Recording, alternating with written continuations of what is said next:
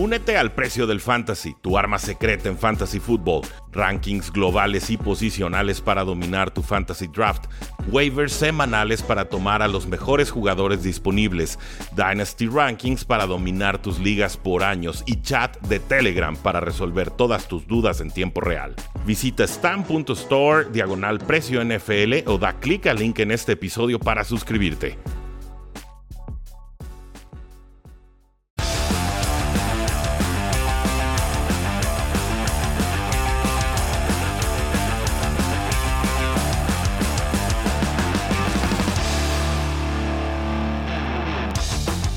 Amigos de Cuarta y Gol donde la NFL no termina y nosotros tampoco? Yo soy Rodrigo Solórzano de Jets en Cuarta y Gol a nombre de Rudy Jacinto, que tema de, tráfico y demás, pero no tarda en estar con nosotros. A nombre de Rudy Jacinto les doy la bienvenida, qué bueno que ya se están conectando a nuestras redes sociales en YouTube. Twitter, etcétera. Y pues eh, estamos en el off-season, amigos, pero hay temas. Y para todos los amantes de los videojuegos y del famoso juego de Madden, este famoso juego que año tras año se, va renovando. Eh, ya lanzaron lo que va a ser la portada del el Madden NFL 2022. Y a diferencia de otros años donde obviamente teníamos a un solo jugador eh, en, las portadas, eh, casos concretos los últimos, Lamar Jackson, Patrick Mahomes, eh, por ahí Antonio Brown incluso estuvo, eh, habían adelantado en redes sociales que iban a ser dos, dos GOATs y habían puesto literal dos cabras en las redes sociales para promocionar lo que iba a ser este nuevo juego del año 2022. Y los dos personajes que van a estar en la portada del videojuego de Madden NFL 2022 es Patrick Mahomes y Tom Brady. Patrick Mahomes, quien es probablemente el mejor coreback del momento, de la actualidad. Eh, contemporáneo contra Tom Brady, que realmente pues ya sabemos que es un veterano de más de 20 temporadas con el equipo Los Bucaneros. Entonces, eh, pues llama la atención realmente que, ahora el, juego haya sacado a, dos, a dos jugadores. Y este. Y pues no sé si cambia un poquito. Porque ya saben que el tema de, del Madden y de las portadas es que el jugador que sale por general a veces se termina lesionando. Esperemos que no sea el caso y la situación aquí con Patrick Mahomes y, y con este, Tom Brady. Pues estos dos quarterbacks que se enfrentaron ahora en el Super Bowl eh, de la pasada edición. Entonces.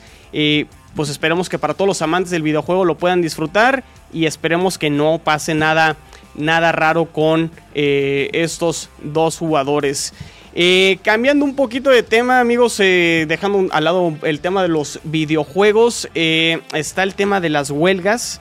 Y pues bueno, ya sabemos el, tema de, Aaron Rodgers que no se presentó al, al famoso minicamp y, este, y aquí hay unos datos interesantes de todo el dinero que puede perder Rogers en caso de que no se siga presentando este, o siga faltando actividades dentro del equipo de los Green Bay Packers.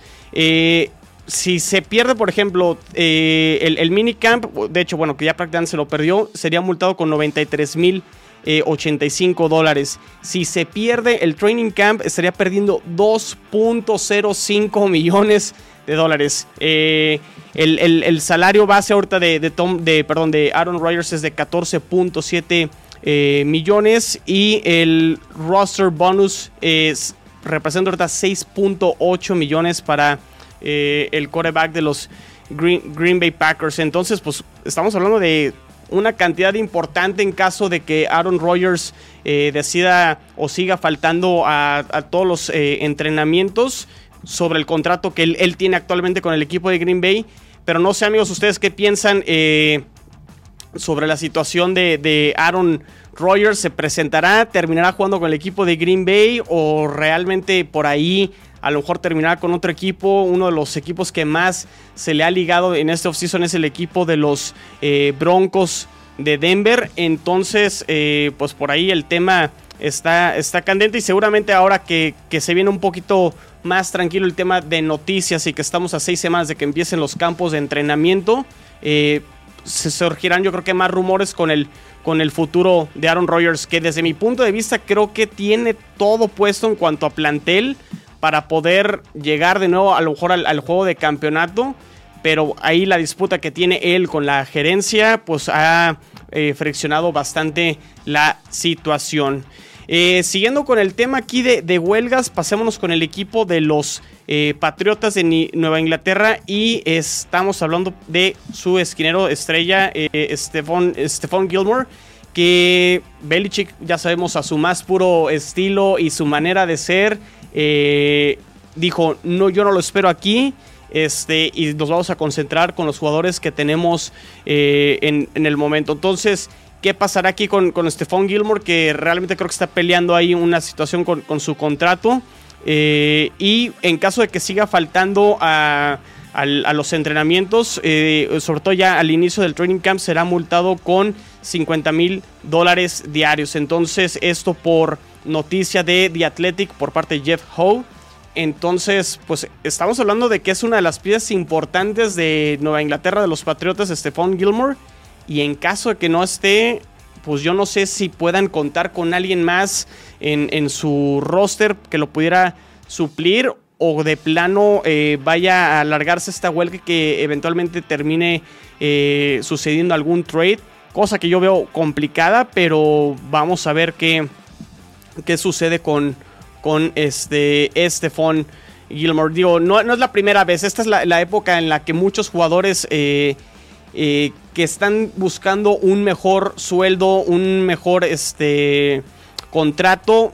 La manera de hacerlo es ausentándose de, las prácticas eh, y muchos para protegerse este, también por la parte de evitar a lo mejor una lesión que eso les impida poder renegociar. Entonces, muchos de estos temas se terminan resolviendo antes del inicio del training camp o durante el training camp y terminan llegando a un acuerdo y una solución y por lo general todos contentos y felices. Eh, vamos viendo, eh, aquí ya se conectó Tigrillo Márquez, dice excelente chino, creciendo. Venga, saludo a Tigrillo de eh, Dolphins en cuarta y gol, que por cierto, el tema de los Dolphins, esta semana, ahorita seguimos con el tema de, de las huelgas, pero interesante lo que pasó esta semana en el minicamp de los Miami Dolphins con las famosas cinco intercepciones que Tua Tango Bailoa lanzó. Y no sé si esto es para encender las alarmas o simplemente fue una situación atípica debido al clima que se presentó en el, en el entrenamiento de los Miami Dolphins. Pero por ahí eh, en declaraciones de Brian Flores eh, dijo que este es el momento en el cual este tipo de errores o este tipo de situaciones se pueden permitir, el ser agresivos, el que Tua pueda soltar el brazo, el que Tua pueda empezar a, conectar con, con sus receptores, sobre todo con con la nueva adquisición ahora del draft de, de Waddle. Eh, entonces me, llamó mucho la atención porque se vienen las críticas, probablemente Tua en sus segundo años de los corebacks, eh, que mayor, mayor presión eh, va a tener. Brian Flores en su tercer año creo que está obligado a llegar a, los, a los playoffs. Pero bueno, por ahí fue un mal día y situación que suele suceder con todos los corebacks. Por ahí recuerdo hace un año, dos años con Jimmy Garoppolo también hubo un entrenamiento que lanzó cinco, intercepciones. Y bueno, pues la historia ya la sabemos, ese año terminaron llegando al Super Bowl. Entonces no hay que hacer mucho caso o eh, ni preocuparse mucho ni este ni angustiarse creo que de más con, con este tipo de situaciones en los minicamps todavía no se entrena con con el equipo completo, entraron con shorts, entraron con el casco nada más. Entonces eh, creo que no es para, para alarmarse. Eh, siguiendo aquí con, eh, con las huelgas, está el caso también de Jamal Adams, este ex safety del equipo de los Jets de Nueva York, que ya lo saben fue cambiado en julio del año pasado. Los Jets lo mandan a Seattle, Seattle termina dando dos selecciones de primera ronda, tampoco se presentó eh, al, al, minicamp. Eh, al parecer por una situación personal, pero todo parece indicar que también es un tema de negociación de contrato. Eh, el tema con, con, Jamal Adams es, si nos vamos al, año pasado, incluso a enero del, 2000, del 2020, él ya le pedía a los Jets un nuevo contrato. Él quería ser el mejor safety pagado este, de, de la liga por ahí Joe Douglas era su intención, eh, esperó que pasara el draft del 2020 eh, y al ver Jamal Adams que no, no, no, veía claro la situación de su contrato, decide pedir un trade y los Jets terminan mandándolo eh, a, Seattle. Creo que más el, tema con, con, Jamal Adams en su momento, más allá del contrato, creo que no estaba contento con, con Adam Gaze, no veía clara la situación con el equipo de los Jets de Nueva York. Por esa parte no, no lo culpo. Pero la realidad es que, digo, también el desempeño que tuvo él el 2020 con el equipo de, los Seattle Seahawks, desde el punto de vista de cobertura en safety, eh, cubriendo el pase, no lo hizo bastante bien, batalló bastante. También por ahí tuvo un tema de, lesiones, eh, Jamal Adams. Pero por el otro lado ya sabemos que su fuerte realmente es este, en, la zona de la caja.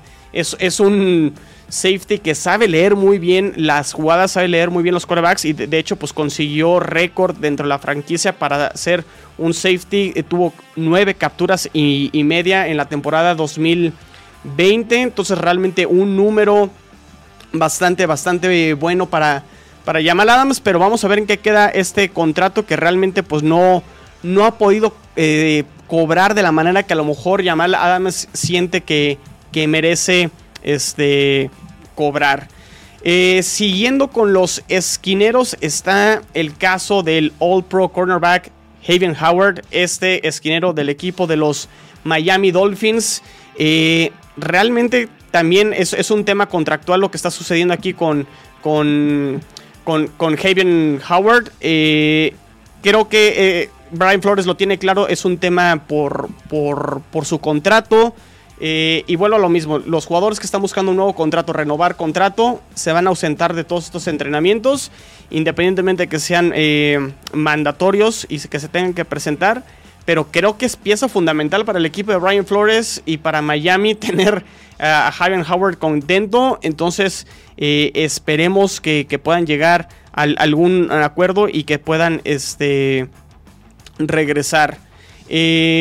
por lo pronto, Aquí en otro, otro jugador que también está en huelga. Aquí lo tengo, denme un segundito. Es el caso de Jerome Baker. Eh, ah, no, bueno, el caso de Jerome Baker eh, llegó a un acuerdo por 39 millones, una extensión eh, de contrato con 28.4 millones garantizados de acuerdo a los reportes. Entonces, pues bueno, qué bueno por por Jerome Baker, 39 millones, pieza fundamental también para, para el equipo de, Miami. Tiene 24 años, fue selección del draft del 2018, un pick de tercera eh, ronda en 16 juegos, en 11 inicios eh, como linebacker por el lado derecho. Eh, consiguió 112 tacleadas, 7 para pérdida, 7 capturas de coreback, 2 eh, force fumbles, eh, provocando el, balones sueltos. Entonces creo que las estadísticas estaban ahí para, para que Jerome Baker pudiera eh, cobrar y qué bueno que lo logró. amigos, vamos a una pausa y regresamos. Regresamos a cuarta y gol, donde la NFL no termina y nosotros tampoco. Yo soy Rudy Jacinto, me acompaña Rodrigo Solórzano. Buen primer bloque que te aventaste, ¿eh? Gracias, Rudy. Qué bueno que ya estás aquí con nosotros. Pues la gente te pide, la gente te, te aclama, te extraña. Y, y, realmente, pues ya tocamos ahí varios temas, pero importante cuál es tu opinión al respecto, sobre todo de, este, estas huelgas que se están presentando con, los jugadores. Hay muchas, son varias y son importantes y, creo que ya leíste las consecuencias de que un Aaron Rodgers, por ejemplo, no se presente a, a minicamps, de que se vaya prolongando su, su no estancia con el equipo. La realidad es que se pueden dar el, lujo de faltar las superestrellas que han cobrado mucho dinero a lo largo de su carrera, pero no de faltar a partidos. Y, ese es el momento donde realmente se vuelve millonaria la, decisión de no aparecer en, juegos. Y recordar que a partir del último CBA, ¿no? este acuerdo de jugadores y dueños, se penaliza mucho más la ausencia de jugadores y no es opcional el multarlos o no, como si lo era antes. Entonces, ojo con ese tema, pero eh, a pesar a pesar de que Aaron Rodgers es el caso más sonado de muchos otros que hay en, esta, en esta lista. Para mí, eh, el caso más digno de comentar en estos momentos sería el del quarterback Stephon Gilmore, por cómo se vino dando este, esta posible ruptura entre Bill Belichick, el head coach, y Gilmore, el ex MVP defensivo, ¿no? El, único que ha podido desplazar a Aaron Donald en, temporadas recientes. Y sin embargo, buscaban cambiar al jugador al final de la campaña pasada. Se lastima Gilmore del cuadríceps cuando los Patriotas ya, ya no jugaban por nada, sinceramente. Y entonces no lo pueden cambiar a algún equipo contendiente. Se tiene que quedar en el roster. Y nuevamente estamos aquí con el tema de que si se queda, si no se queda, si se va, si va a estar o no. Y, bueno, eh, el, tema aquí me parece, Rodrigo, es la clásica de Bill Belichick, ¿no? Tratar de deshacerte de los jugadores un año antes que un año después de que venga esta baja de producción, ¿no? Tratar de maximizar ese posible valor de trade, rejuvenecer la plantilla y entonces apostarle a, no a otras posiciones porque siempre le invierte a la secundaria, pero sí a, talento más joven, aunque por uno o dos años te dé menor rendimiento. No sé a ti como, como seguidor de Jets, ¿qué te parece esta fórmula de, de Belichick, ¿no? Que la ha aplicado durante más de 20 años, pero que creo que una vez más vamos a ver con Stephon Gilmore, porque yo, yo veo muy 50-50 el que se quede o que se vaya. Complicado, sobre todo cuando te vas a la temporada 2019, una defensa de los Patriotas que fue la número uno. Que, que, eso fue lo que los llevó a los playoffs. Se termina cayendo al final de esa temporada, terminan perdiendo con el equipo de los Tennessee Titans. Estamos hablando de lo que fue la última temporada, Bill Belichick y Brady, pero fue esa defensa quien arrastró o quien llevó al equipo a, buenos términos. Eh, cierto que la temporada pasada, eh, por ausencias en defensa por el tema de, de COVID, sí hubo un bajón por parte de la defensa del equipo de, los Patriotas. Y una regresión natural, ¿no? Porque finalmente al cierre de campaña de hace dos temporadas con los Patriotas, cuando jugaron contra rivales más fuertes, los Ravens, los Chiefs, rivales de ese calibre, pues se notó que, no estaban como para pelear o, quedar invictos, ¿no? Exacto. Entonces aquí el tema es, ok, si Bill Belichick mantiene la forma, si tiene la gente atrás para poder suplir a Stephon Gilmore, o sea, creo, creo que ahí, ahí va la pregunta clave porque para mí, si independiente de que a lo mejor ya no sea el Stephon Gilmore de hace unos años y el nivel de MVP como lo comentaste, creo que perdería mucho Patriotas si, si, no, si no juega la temporada 2021 con ellos. Mira, sí, sí perderían. Y la secundaria es fuerte, pero se está haciendo muy veterana, ¿no? Se le está haciendo largo el diente y del colmillo. Está, por supuesto, Stephon Gilmore de un lado. Del otro tendríamos a JC Jackson, un jugador en claro ascenso. Creo que él se convertiría en el quarterback número uno. Jonathan Jones ha jugado bien con los Patriotas. D. Virgin, eh, no te podría comentar mucho de él. Tampoco de Michael Jackson Sr. Me parece que son los dos novatos este año. Llega Jalen Mills como posible cornerback 2 o 3 del equipo él tuvo eh, muchos altibajos con las Águilas de Filadelfia. De repente un jugador que me parece no terminaban de aprovechar del todo en, el roster, pero también él de repente llegaba a ser errático, sobre todo en, momentos de tacleadas. Sin embargo, bueno, tiene esta versatilidad, safety, cornerback, slot que tanto le gusta a Belichick, es un buen atleta y entonces creo que todavía sus, mejores años quedarían eh, frente a él, ¿no? Joan Williams, Miles Bryant, o sea, si hay profundidad, no sería, digamos, el, roster más golpeado de toda la NFL si quedase Stephon Gilmer fuera del equipo, pero, pero sí, ojo ahí, ¿eh? porque ya la huelga es oficial, ya faltó a entrenamientos obligatorios. Y entonces yo te preguntaría, Rodrigo, ¿cuál sería el, precio real de, de, poderte deshacer o hacer con los servicios de, un Stephon Gilmer? Porque hemos tenido trades importantes de cornerbacks en las últimas temporadas y varias de ellas me parece que son en situaciones muy similares a las que está viviendo Stephon Gilmer. Por ejemplo, eh, ¿Qué te parece eh, el trade de AJ Buye que está con los Texans? Se fue a los Broncos de Denver en el 2020, un jugador de 27, 28 años, por una cuarta ronda.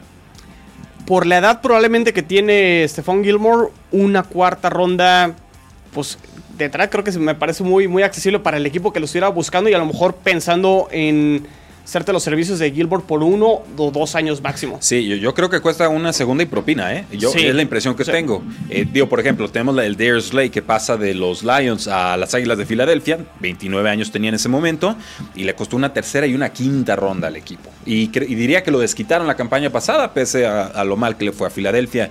Eh, Jalen Ramsey, 24 años, todavía en su contrato de novato. Este caso no me parece tan aplicable, pero igual lo comento. Se fue a los Rams por dos primeras rondas y una cuarta, ¿no? Esto es, esto es punto y aparte. Además, la, posición de corner ya sabemos que es una posición premium, es decir, eh, son de las más importantes tanto ofensiva y defensivamente. Eh, todo, lo que influya directamente en el, éxito aéreo o, la capacidad de contener el juego aéreo rival, a esas posiciones se les paga. Exactamente. Y digo, ahorita estamos haciendo comparaciones de, esquineros, pero ahorita que estábamos hablando de, de Jamal Adams en el, en el primer eh, bloque, donde también trae una disputa contractual con el equipo de Seattle y no se presentó al minicamp Los Jets hicieron un trade y estamos hablando de un safety y fueron dos picks de primera ronda. Bueno, pero es que este safety es así como ser muy generoso con, el jugador, ¿no? Jamal Adams. Y no, así, y ahí, bueno, a lo mejor Seattle totalmente se equivocó, ¿no? Con, con, pero ya, eso es problema de ellos. Pero un esquinero debería valer más que un safety, ¿no? En, sí, en, teoría sí. Yo diría que por la edad de Jamal Adams y por lo importante que es en la línea de golpeo, Exacto. Se valía pagar eso por él, aunque en el momento lo dije y lo mantengo. No me encantó el, valor para, para Seahawks. ¿no? Me parece que ahí Jet sale muy ganón. Eh, Marcus Peters, 2018, ¿te acuerdas? Estaba con los Baltimore Ravens. Lo cambian a, cuando tenía 25 años a los Rams por una segunda y una cuarta ronda. Y, sí funciona. O sea, sí termina funcionando con el momento que estuvo, por supuesto, eh, con el mismo Jalen Ramsey. Y en 2017, Ronald Darby pasa a las Águilas por una tercera ronda y un jugador ese me parece que no no lo terminan de desquitar. El, tema luego también con los esquineros es, la edad, ¿no? O sea, pasa lo mismo con los receptores, es decir, es una posición directamente que se involucra con el receptor. Tienen que marcar los receptores y va muy de la mano, obviamente, de la velocidad y del atleticismo que tienen estas dos posiciones. Conforme va pasando el tiempo, vas perdiendo velocidad. Entonces, también no sé en qué nivel o físicamente este, te podría rendir Stephon Gilmore eh, en este punto de su carrera. Y en el 30 plus de, edad, ¿no? Exacto. Entonces... Yo, creo que, yo creo que todavía puede producir. Yo creo que si se queda con los Patriots tendrá una buena temporada. Eh, ya lo está intentando reclutar Jalen Ramsey, ¿no? Se fue a las redes sociales en Twitter y le dijo, oye, pues vente para acá, ¿no? Aquí, aquí en Los Ángeles como que nos gusta el tema de los anillos y de las buenas defensivas. Y si logran de alguna manera... No, cuidado. Que, esté Stephon Gilmore con Jalen Ramsey y además estén con, con Aaron Donald como pass rushers y ya con dos les alcanzó para mucho el año pasado. Y súmale a Matthew Stafford en la ofensiva y entonces sí, Rams para mí, que ahora sí que al tú por tú con, con los Bucaneros. Sí se llega a consolidar este tema. Pero ¿dónde opinan ustedes, damas y caballeros, que vaya a jugar Stephon Gilmore este año? ¿Se queda con los Patriotas? Si se queda, ¿le van a dar una extensión? ¿Solo le van a dar un dinerito extra? ¿No le van a dar nada? ¿O a qué equipo se irá? Háganos saber ahí en la casilla de comentarios. Gracias a todos los que nos están escuchando en Facebook Live y por supuesto en youtube.com diagonal cuarta y gol. Y bueno, tenemos muchas noticias también de mariscales de campo. ¿eh? Están a la orden del día ahora que los minicamps están iniciando en las distintas franquicias de la NFL. Y tengo dos casos de franquicias que no me está gustando lo que oigo de la posición de quarterback. Y un caso de un jugador o una franquicia en la que sí. Y, me, y son casos de franquicias con quarterbacks novatos en dos franquicias no me gusta lo que están diciendo. Y en la tercera voy a, voy a, ponerla como ejemplo de cómo creo yo se debe de llevar el inicio de una carrera de un coreback. Empiezo y se vale decir, oye Rudy, ¿estás loco? Decir, oye, estoy completamente eh, de acuerdo.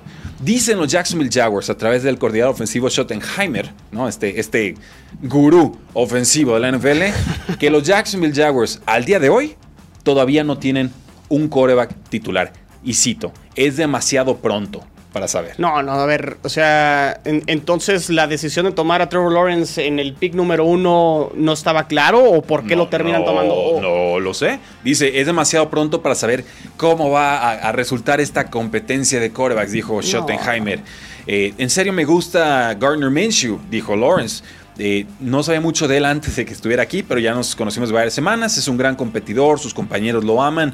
Es una dinámica distinta, llegando como el pick número uno global contra un quarterback que haya estado ahí algo de tiempo, pero ha sido, ha sido excelente estar con él, muy, muy útil para mí, estar compartiendo tiempo, o sea, todas las palabras correctas de, Trevor Lawrence. Pero ni por un segundo crean que él, considera estar en una competencia de quarterback, aunque sí enfrente la situación día a día.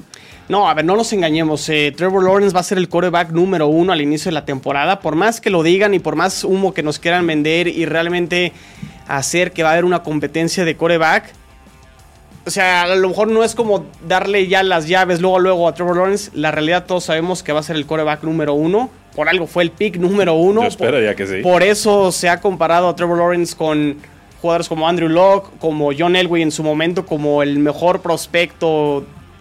A lo mejor para muchos el mejor o ahí al, nivel de, estos dos. Eh, pero no me gusta ese tipo de declaraciones. Estoy, estoy totalmente de acuerdo porque creo que por el otro lado pues a lo mejor dónde está la confianza entonces para el coreback que en teoría va a ser la franquicia y la cara del equipo. finalmente es el discurso de siempre, ¿no? No todos los jugadores se tienen que ganar un lugar en el roster. No cuando eres el primer pick global más esperado desde la última década. O sea, es más, yo reto a Urban Meyer que ponga Gardner Minshew un solo partido titular si no, hay lesión de Trevor Lo, lo, reto. Ahora sí para que todo Florida vaya y lo corra de su casa. que, son situaciones que en Jacksonville a mí no me han gustado varias cosas que han sucedido con, con Urban Meyer. Este, lo de Tim Tebow, por ahí lo del entrenador de. Ah, sí, al que despidieron al coordinador. Que, que, duró creo que uno o dos días. Este, entonces ha habido varias situaciones. Lo de Travis Etienne, el corredor jugando puros snaps de receptor abierto, ¿no? En vez de consolidarse en la posición de running back. Eh, está extraño el off-season de, los Jacksonville Jaguars y, y ya cuando sumas todas sí me inquieta sobre los resultados que pueden tener. Y el comentario que se hizo también hace una semana con el receptor, con, con Shark, que no estaba en forma y que le pidió también que, que, Esa fue dura, ¿eh? Este, que se tuviera, que se tenía que poner más fuerte y pues con, mayor peso, pero mayor peso atlético. O sea, ponle producto ese que compras por las mañanas, ¿no? De las gallinas. Y, por dos o por tres. Sí, estuvo, estuvo, estuvo el comentario, a mí no me gustó. Finalmente DJ Chuck lo tomó bien y dice, parece que está mejorando. Pero bueno, eso pasó en los Jacksonville Jaguars. Insisto, no me parece que así es como se debe llevar eh, el inicio, ¿no? la primera etapa de un mariscal de campo es el titular y tienes que decir, estamos planeando para que él sea el titular y los snaps principales van a ser para él. Le vamos a dar algunos a Gardner Minshew porque todavía nos gusta y es de los mejores suplentes en la NFL. Y está, ¿qué les cuesta decirnos la verdad? Pero bueno, Schottenheimer dice que hay una competencia y lo que diga Schottenheimer yo, yo le creo, pero totalmente lo contrario. el head coach Matt Nagy de los Osos de Chicago también dice que Justin Fields no va a ser titular en la semana 1. No hay un escenario en el cual Andy Dalton vaya a ser eh, suplente contra los Ángeles Rams. dice, no, Andy es nuestro titular y de nuevo no puedo predecir lo que va a suceder, simplemente en estos momentos Andy Dalton es nuestro titular, Justin Fields es nuestro número 2 y nos vamos a pegar a este plan. Andy Dalton está donde queremos que esté, ha tenido excelentes entrenamientos y vamos a seguir construyendo sobre eso. ¿En serio Justin Fields le tiene miedo a los Rams? No, bueno, no sé si le tengan miedo a los Rams, pero aquí, aquí el, tema creo que es, y, lo comentamos también eh, hace dos semanas, Rudy, sobre el tema de Matt Nagy.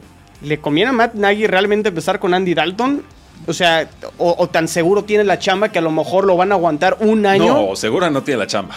Ah, entonces, este, a mí me llama mucho la atención entonces las declaraciones y decir que Andy Dalton eh, va a ser este, el titular es una carrera respetable lo que ha sido Andy Dalton, lo que hizo con Cincinnati. Creo que cuando entró con, con Dallas la temporada pasada cumplió, pero yo creo que Justin Fields sin ningún problema pudiera ser el, el quarterback eh, número uno. Entiendo también que con el tema de los novatos no hay prisa a lo mejor. No, no, pero aquí tendría que haber prisa. Tomaron al novato para comprarse más tiempo de vida Matt Nagy, el general manager Rampage. Entonces, a mí, es la parte que no me queda claro. ¿A, qué le está tirando Chicago este año? O sea, Matt Nagy en teoría debería de aspirar a los playoffs y competirle a Green Bay dentro de la división, cosa que lo sé muy, muy, muy complicado. Pero, pero están viviendo momentos turbulentos los Packers, entonces se vale. Como que se, quieren ir por la segura, pero ya lo dijimos la otra vez. La metáfora era el par de dos no te va a servir cuando se empiecen a abrir las cartas, ¿no? En el póker. Exactamente. Y, y el tema entonces con Justin Fields, pues el proceso va a ser un poco más lento. No puedes esperar aspirar a algo muy importante o llegar muy lejos dentro de la temporada con un coreback novato. Suele suceder, hay casos eh, excepcionales, pero pues lo vimos, por ejemplo, el año pasado con Justin Herbert y los Chargers.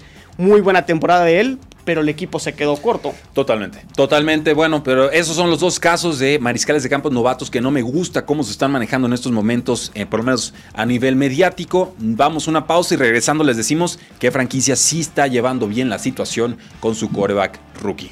Ya volvemos. Saludos a todos, volvemos a cuarto y gol donde la NFL no termina y nosotros tampoco. Ahí está la inigualable sonrisa de Rodrigo Solórzano todos los jueves de 5 a 6 hora del centro. Yo soy Rudy Jacinto, me encuentran en Twitter como arroba paradoja NFL. Lo comentamos en el bloque anterior, hay dos equipos que no nos gusta cómo están manejando la situación de sus quarterbacks novatos. Eh, Trevor Lawrence en el caso de los Jacksonville Jaguars, Justin Fields en el caso de los Osos de Chicago, pero el equipo que a mí me gusta y me encanta las declaraciones que están dando sobre cómo van a llevar la situación y cómo van a incorporar a su quarterback novato al roster ya como titular son los San Francisco 49ers.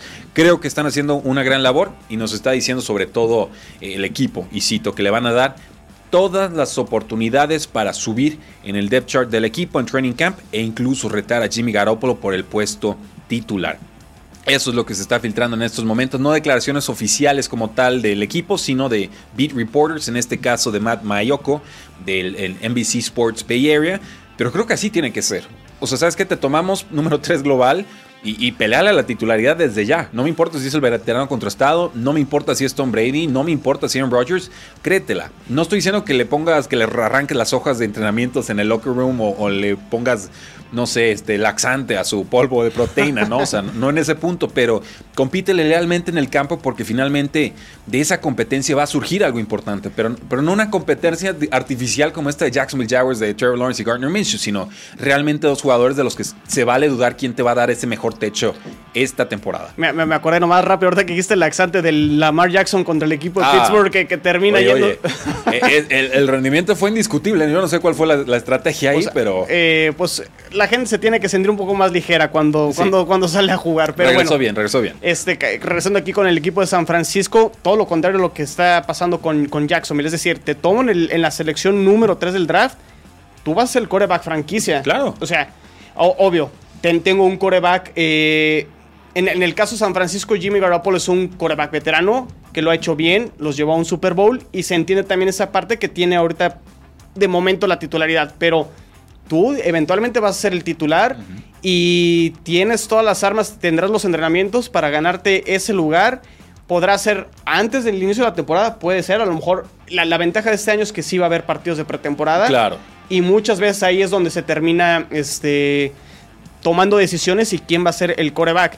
Por el lado de Jimmy Garoppolo, pues él creo que ya lo asimiló, de hecho lo declaró y dijo, pues bueno, entiendo que eh, la franquicia ha tomado una decisión para tener un coreback franquicia del futuro.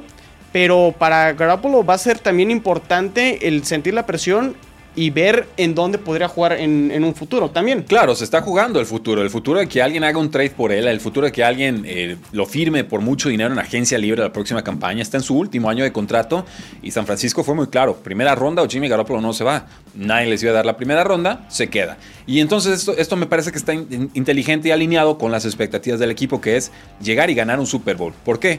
Nunca en la historia de la NFL un quarterback novato ha llegado siendo titular a un Super Bowl y, a ver, y lo gana. O sea, no, no sucede generalmente, o sea, puede cambiar la historia en cualquier momento, claro. lo entiendo. Pero la historia nos sirve de referencia y la referencia aquí es, ¿quieres llegar y ganar un Super Bowl? Ten un quarterback veterano titular de, de media tabla para arriba, que creo que es lo que nos ofrece Jimmy Garoppolo cuando está sano. Y entonces, creo que esta es la forma correcta de llevar a Trey Lance pues casi no jugó el año pasado, tuvo un partido y fue muy malo. Ni se lo reclamo porque, pues, ¿qué entrenamientos hubo en el año COVID? Pues nada. Eh, el tema aquí es, si tienes solamente 18, 19 partidos como titular y además le quieren dar un año más en la banca, pues aquí estamos jugando, ¿no? ¿Tú cómo mejoras, Chino, cuando necesitas hacer algo, alguna actividad? O sea, si quieres mejorar como nadador, que eres muy buen nadador, te dejan en la banca estudiar este, técnica de brazadas o te tiran al albergue y dicen ponte a nadar? No, pues ponte a nadar y a, y a competir. Y a corregir y a competir. O sea, la única manera de hacerlo es viéndote que lo estás haciendo mal y otra vez repetición, repetición, repetición, repetición. Desde luego la teoría y conceptos sirven, nunca está de más. Pero, es un extra. Pero es un extra. Correcto. Entonces, por eso a mí me gusta lo que está declarando San Francisco. A la primera que estés listo, te pongo de titular. Nada de que eh, Andy Dalton es el titular eh, indiscutible o nada de que Trevor Lawrence tiene que pelear por el puesto. No, me parece que San Francisco entiende y por eso San Francisco en estos momentos, por eso y muchas otras razones, es mejor franquicia en nivel competitivo que los Jacksonville Jaguars y los Osos de Chicago. Y ya que hablamos sobre franquicias que actúan bien o actúan mal, dice Derek Carr que solo quiere jugar para las Vegas Raiders y que, eh, pues bueno, él probablemente se retiraría del fútbol americano si tuviera que jugar en otro lado. Aguas con las declaraciones, ¿eh? Porque en una de esas se nos retira la próxima campaña. Para mí, Kerr es un coreback, es, un buen coreback. creo que este, tiene, un buen, buen nivel, pero de repente creo que se siente que está en el nivel de los mejores y creo que está como dos escalones abajo. Porque, porque, o sea, de los 32 corebacks titulares en estos momentos proyectados como titulares, ¿dónde está Carr para ti? ¿Entre el 10 y el 15? Para mí están como en 16 y 17. Y el año pasado me parece que jugó como 14-13. O sea, el, año pasado jugó bien. 15 por ahí yo creo que es donde, podría estar eh, Derek Carr. Es un coreback que sí ha llevado en, a lo mejor creo que si no me equivoco, en un par de ocasiones al equipo a, los playoffs. pero sí, no, sí, los lleva, pero con la pierna rota y entonces pierden contra Broncos. Y, tampoco ha pasado ese pasito extra con, el equipo de, de Carr. el, el proyecto con Gruden como que no ha habido la comunión correcta entre Gruden, Mayock, Carr. Ha, habido, ha habido situaciones que ahí como que no terminan de, encajar. Vimos a Mariota, este... Un partido contra Chargers. Contra Chargers no lo hizo nada mal, creo que lo hizo bastante, bastante bien. Y aceptó bajarse el sueldo, tenía, le iban a pagar 10 millones y aceptó cobrar 3. Yo dije, no, ¿por qué? Mariota compite por un puesto en otro lado, ¿no? Entonces creo que Carr de repente se siente muy seguro por el nivel que él cree que tiene la realidad es que tampoco está en ese nivel para llevar creo que al equipo a algo más importante. 30, 35 millones anuales, no, no está en ese rango. No. Ahora, yo, yo, yo difiero en, una opinión tuya, que es que se siente seguro. Yo creo que se siente tan inseguro que está declarando esto, porque año tras año tras año siempre está el, el run run y de John Gruden sabemos que ahí se está filtrando esto, de que si un Aaron Rodgers, de que si otro veterano, de que si un Matthew Stafford, y, entonces parece que Derek Carr nunca termina de llenarle la pupila a, a John Gruden, porque sí, ya le asimiló el sistema, pero va a ser muy raro que Derek Carr te produzca fuera del sistema. O sea, esas segundas jugadas, Derek Carr no te las va a producir como si lo hace un Patrick Mahomes, un Russell Wilson, posiblemente un Lamar Jackson, un Kyler Murray, un Aaron Rodgers. O sea, le, falta ese elemento, ese factor X en la posición de quarterback a los Raiders. Y las demás posiciones, la realidad es que no dan todavía para pelear contra unos Kansas City Chiefs. Y yo diría, pues ni para pelear contra unos Chargers, porque yo creo que este año vienen, vienen con todo. Sí, complicado con, con Carr y a lo mejor dice, pues yo, yo me retiraría, pues a lo mejor porque él cree que a lo mejor no podría jugar en otro equipo. Digo, yo creo que sí habría equipos interesados, ¿no? Es un coreback eh, tiene, veterano. Tiene, 30 años, es más, si lo cortaran yo lo podría ver perfectamente como coreback titular de los aceros de Pittsburgh. Se retira Big Ben, oye, ¿sabes qué? Te doy 20 millones, 20, 25, que es más o menos lo que firmó Rivers saliendo de Chargers cuando fue a los Colts, más o menos lo que firmó Tom Brady cuando llegó a los Bucaneros y a ver qué pasa. En, equipos exactamente donde la, el, coreback veterano que duró mucho tiempo, caso Pittsburgh o los Santos de Nueva Orleans, puedes hacer una transición de 3, 4 años mientras buscas ese coreback joven y a lo mejor hacer una transición. Sí sería eh, una, una manera de poder ver un futuro de Derek Carr en caso de que no siguiera con el equipo. insisto, porque cada año está el run run de que se nos va Derek Carr y cada año pues parece que aguanta una temporada más. Pero yo creo que con temporada 4 y John Gruden, si no hay resultados, va a apuntar a la posición de quarterback, tenga o no la culpa de Carr. Porque insisto, el año pasado jugó bastante bien y como que nadie se enteró. El receptor abierto a las Panteras, Robbie Anderson, dice que Sam Darnold tiene una nueva energía que no le notó cuando estuvo con los Jets de Nueva York. Fueron compañeros, por supuesto, en 2018 y 2019 y dice hay un cierto carisma, un brillo que no le vi realmente en Nueva York. ¿Sabes? Cuando, cuando ves una persona lo ves como brillar, su energía, su aura. Siento que tiene eso desde que entró al edificio y simplemente estando eh, alrededor de él. ¿Puede ser una energía que, está emanando él o es simplemente que ya se quitó Adam Gaze encima? El suspiro. el suspiro Jets. Sí, el suspiro Jets porque tiene muchos ángulos. Porque yo, yo seguí este, muy, muy de cerca desde que el año pasado los Jets no retienen a Robbie Anderson y, terminan eh, las Panteras haciéndose de, sus servicios cuando estaba como agente libre. Eh, por ahí en la cuenta de Instagram de Robbie Anderson publicó unos videos donde él estaba solo o abierto en ciertas jugadas y Sam Darnold no conectó la jugada. Eh, hubo muchas jugadas así. Entonces, yo no sé qué tanto, eh, qué tan contento esté Robbie Anderson con la llegada de Sam Darnold. Podrá estar a lo mejor de acuerdo en, este, o tendrá cierta razón Robbie Anderson en decir que sí, pues Sam Darnold se liberó de Adam Gaze y se ve un coreback más relajado.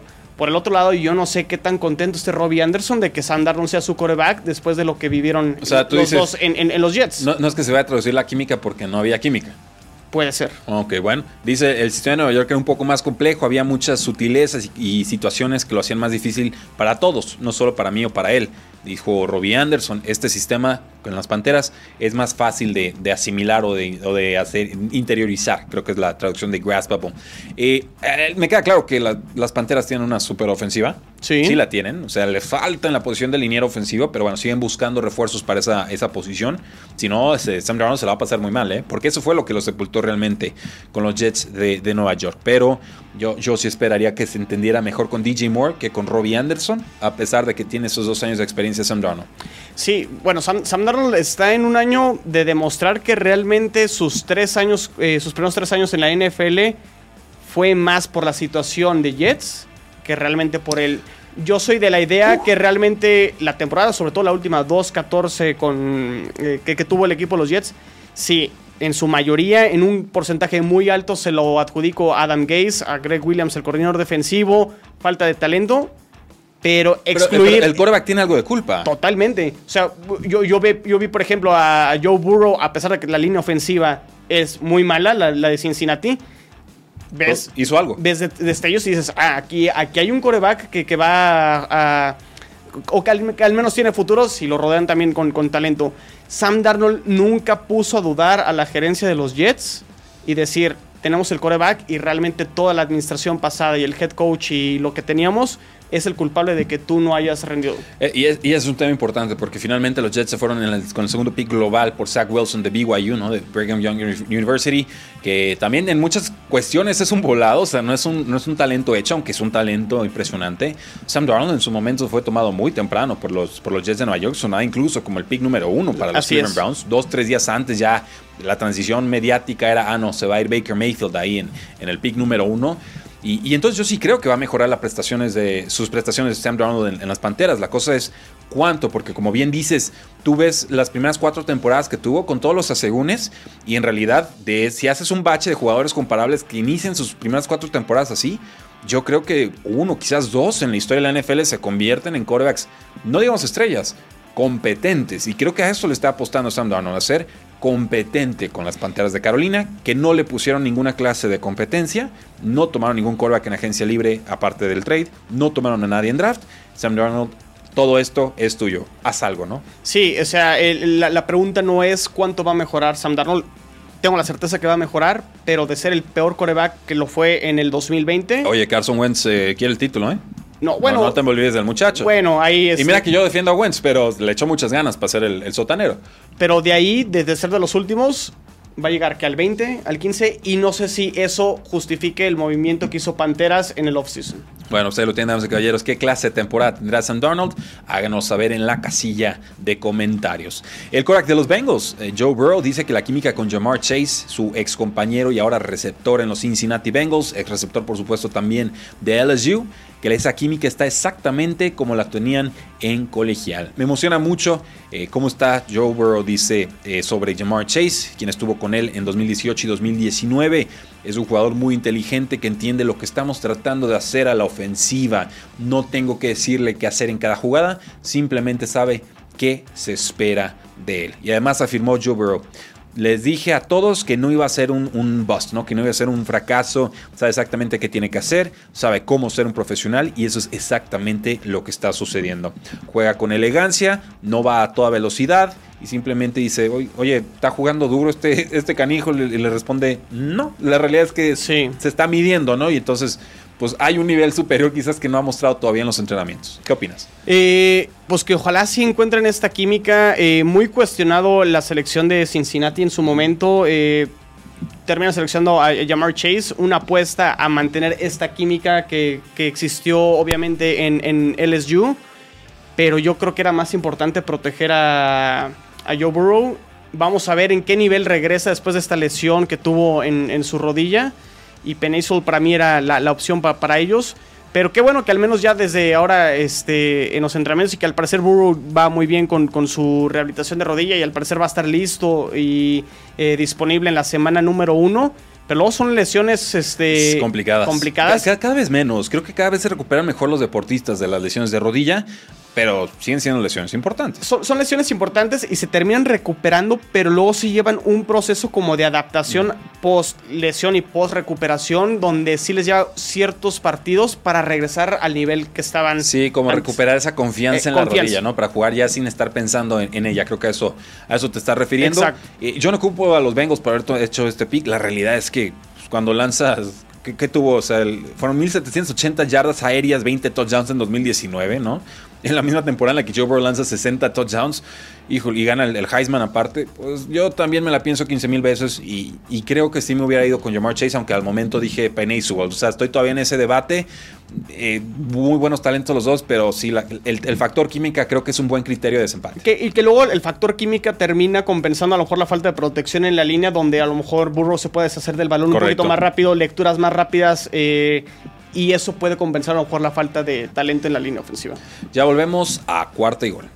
Regresamos a cuarto y gol, donde la NFL no termina y nosotros tampoco. Yo soy Rudy Jacinto, me encuentran en Twitter como arroba NFL Y tenemos a Rodrigo Solórzano de Jets en cuarta y gol. ¿Cómo te encontramos en Twitter, Rodrigo? Eh, la cuenta oficial de Jets en cuarta y gol, arroba cuarta y gol Jets. Cuenta personal, arroba Rodrigo solo 86. Así es, muchas gracias por acompañarnos y por, por demostrar que sabes de, de, toda la NFL y no solamente de los Jets de Nueva York, que es un aficionado hecho y derecho y un analista también hecho y derecho. Los que no estaban hechos y derechos eran todos los aficionados a los Arizona Cardinals después de las declaraciones que dio eh, Kyler Murray con un tema que yo sabía desde que estábamos en el draft que no lo iba a soltar a lo largo de toda su carrera y es que todavía deja abierta la posibilidad de tener una carrera de béisbol. Así tal cual cito, lo dejo abierto. Sé que todos alrededor de la organización probablemente opinan distinto a mí, pero yo personalmente jugué béisbol toda mi vida y si tuviera la oportunidad, por supuesto,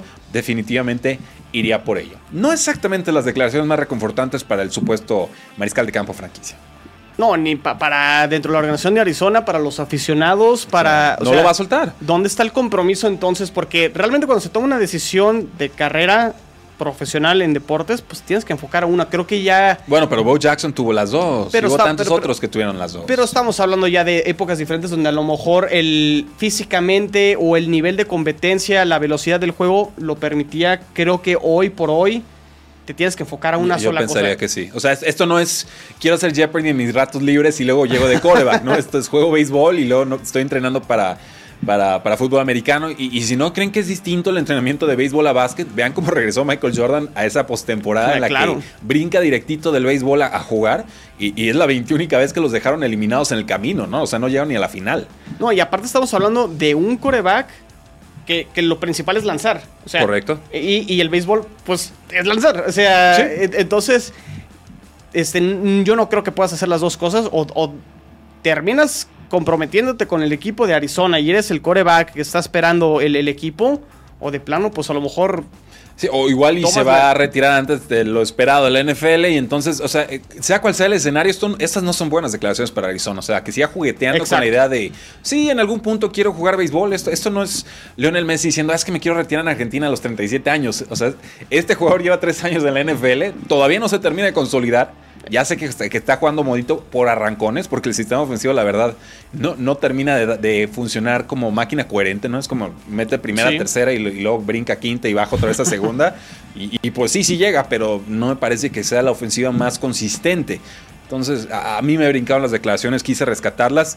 Finalmente, si el jugador quiere jugar béisbol, adelante. O sea, yo, claro, eh, lo que decían hacer los jugadores con su carrera, y esa ha sido mi posición en su momento con tres y fuera y ahora con cuarto y gol, adelante. Estamos aquí para apoyarlos. El tema es y dónde queda la franquicia y dónde quedan los aficionados, ¿no? Y sabe lo que está haciendo. Eso es lo que dijo. Claro. no les va a gustar la declaración en las instalaciones, pero sí, todavía quiero jugar béisbol, ¿no? Híjoles. Y hay, y hay un tema también que la parte económica, pues los beisbolistas terminan cobrando muchas veces más. Sí, claro. Que los jugadores de fútbol americano. Y, les, no están buscando matarte en el, en el diamante, ¿no? En el fútbol americano tienes el balón y pues es todos contra ti.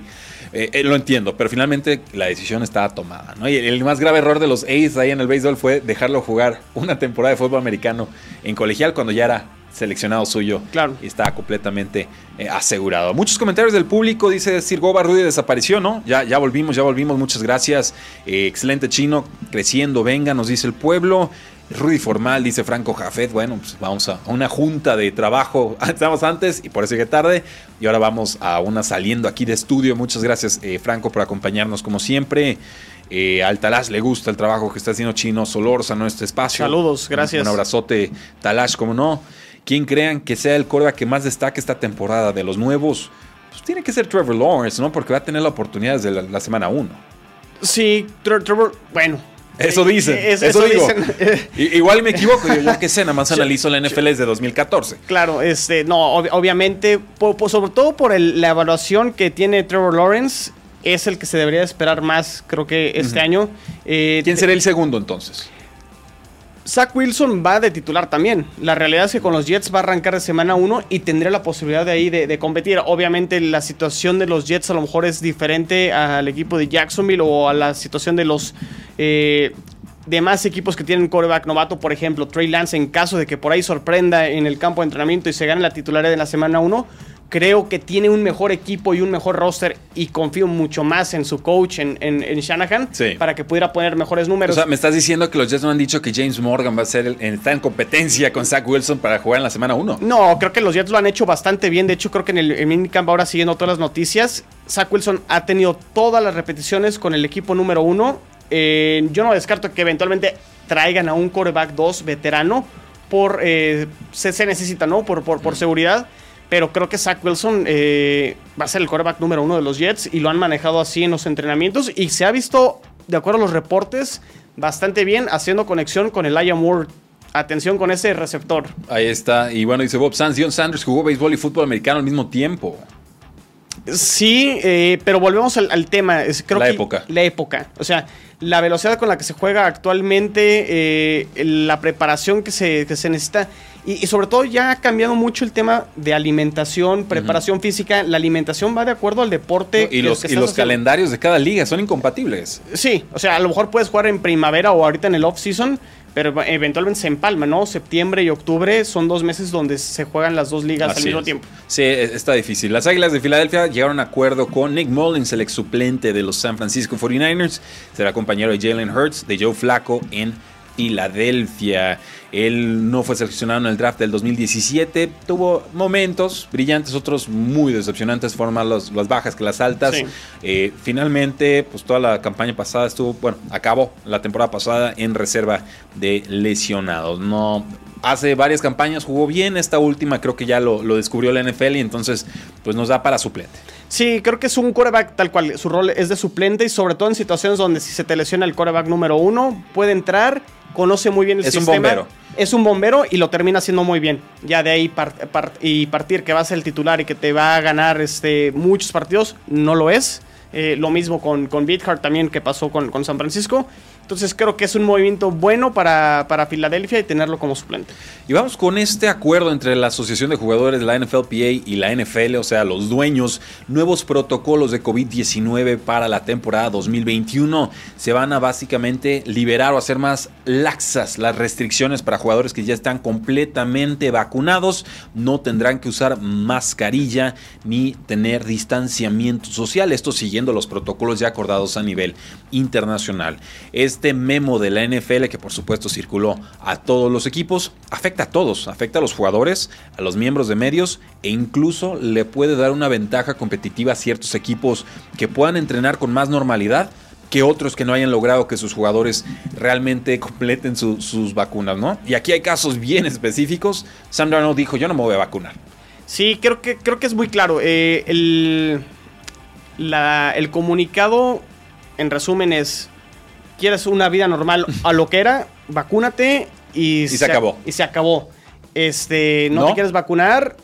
Sigues igual que en 2020. Exactamente. Entonces, eh, declaraciones, esa como de Sam Darnold llama la atención, donde se la están pensando. Yo no sé por qué se, lo, se lo pensarían. No, a estas alturas, si todavía te la estás pensando, es que no quieres decir que no te vas a poner la vacuna porque no crees en las vacunas o porque crees que te, te van a insertar, vas a empezar a hablar chino o, o, te ponen un chip. Sí, no, vas a tener una señal 5G, ¿no? Y te van a estar controlando desde Taiwán. No sé. el, caso aquí es que ya cualquiera que diga no me voy a poner la vacuna eh, de, con todas las ventajas que representa la NFL, o sea, olvídense en general, de, con todas las ventajas que representa la NFL, que es, por ejemplo, ya no tener que someterte a pruebas diarias de COVID, ya no tener que usar mascarilla, poder caminar y viajar con total normalidad en avión, en, aeropuerto, en camión. Eh, a esos jugadores solo se les va a tomar pruebas una, una vez cada dos semanas, o sea, mero, mero trámite ya ni siquiera tienen que ir a cuarentena si están junto a alguien que se sabe tiene COVID-19, ¿no? Que de estos casos de, uy, uno dio positivo, ¿quién estuvo cerca de él? A todos esos mándenmelos encerrados, ¿no? Y la diferencia es que si no te pones esas vacunas, pues esos protocolos van a, van a seguir. Entonces, yo creo que incluso para mantenerte en un roster, ponerte la vacuna es la mejor decisión. Porque si hay dos, tres gentes que van a provocar que no haya entrenamientos normales, yo siendo head coach, yo los corro. Sí, o sea, a ver, tengo un roster muy amplio. Eh, eventualmente vienen los cortes eh, antes del inicio de la temporada para terminar con 53 jugadores. Pero si no estás disponible. Adiós. Adiós. Gracias. Eh, exacto. Y lo dijo Bruce Arians en las declaraciones. ¿Quieren normalidad? Vacúnense. Así. Obvio, y puedes, Directo y al grano. y se están hasta tabulando y publicando qué porcentaje los jugadores en cada roster están tomando, eh, poniéndose la vacuna, ¿no? Entonces puedes hacerlo hasta una cosa competitiva. Oigan, llegamos al 90-95% de vacunación y vamos a tener una ventaja sobre este, este y este y este rival. Yo así lo manejaría si fuera head coach, creo que así lo van a hacer varias franquicias. Y ojo, esto, insisto, también va a afectar a la prensa, a la gente que esté completamente vacunada ya puede realizar entrevistas en persona por primera vez desde inicios del 2020. ¿Quién no? Solo pues no podrá entrar ni al press box, ni al campo, ni a las bandas, ni a los vestidores. O sea, eh, mejor pide que te despidan porque no vas a poder hacer absolutamente nada para efectos de periodismo. ¿Qué opinan, damas y caballeros? Háganos saber en la casilla de comentarios. Muchas gracias por habernos acompañado el día de hoy. No olviden seguirnos en todos nuestros podcasts. Ahí está eh, NFL en cuarto y gol. Bueno, en este caso sería cuarto y gol con Rudy Jacinto todos los podcasts de equipo en Cuartigol. Tú pones Cuartigol en Spotify, en Apple Podcasts o en cualquier otra plataforma y te va a salir todo el, hermoso listado de, de, programación que tenemos. Síganos en Facebook, síganos en Twitter, síganos en Instagram, por supuesto. Y ya próximamente muchos lives y muchos videos pregrabados en nuestro canal de youtube.com diagonal cuarta y gol. Porque la NFL no termina y nosotros tampoco.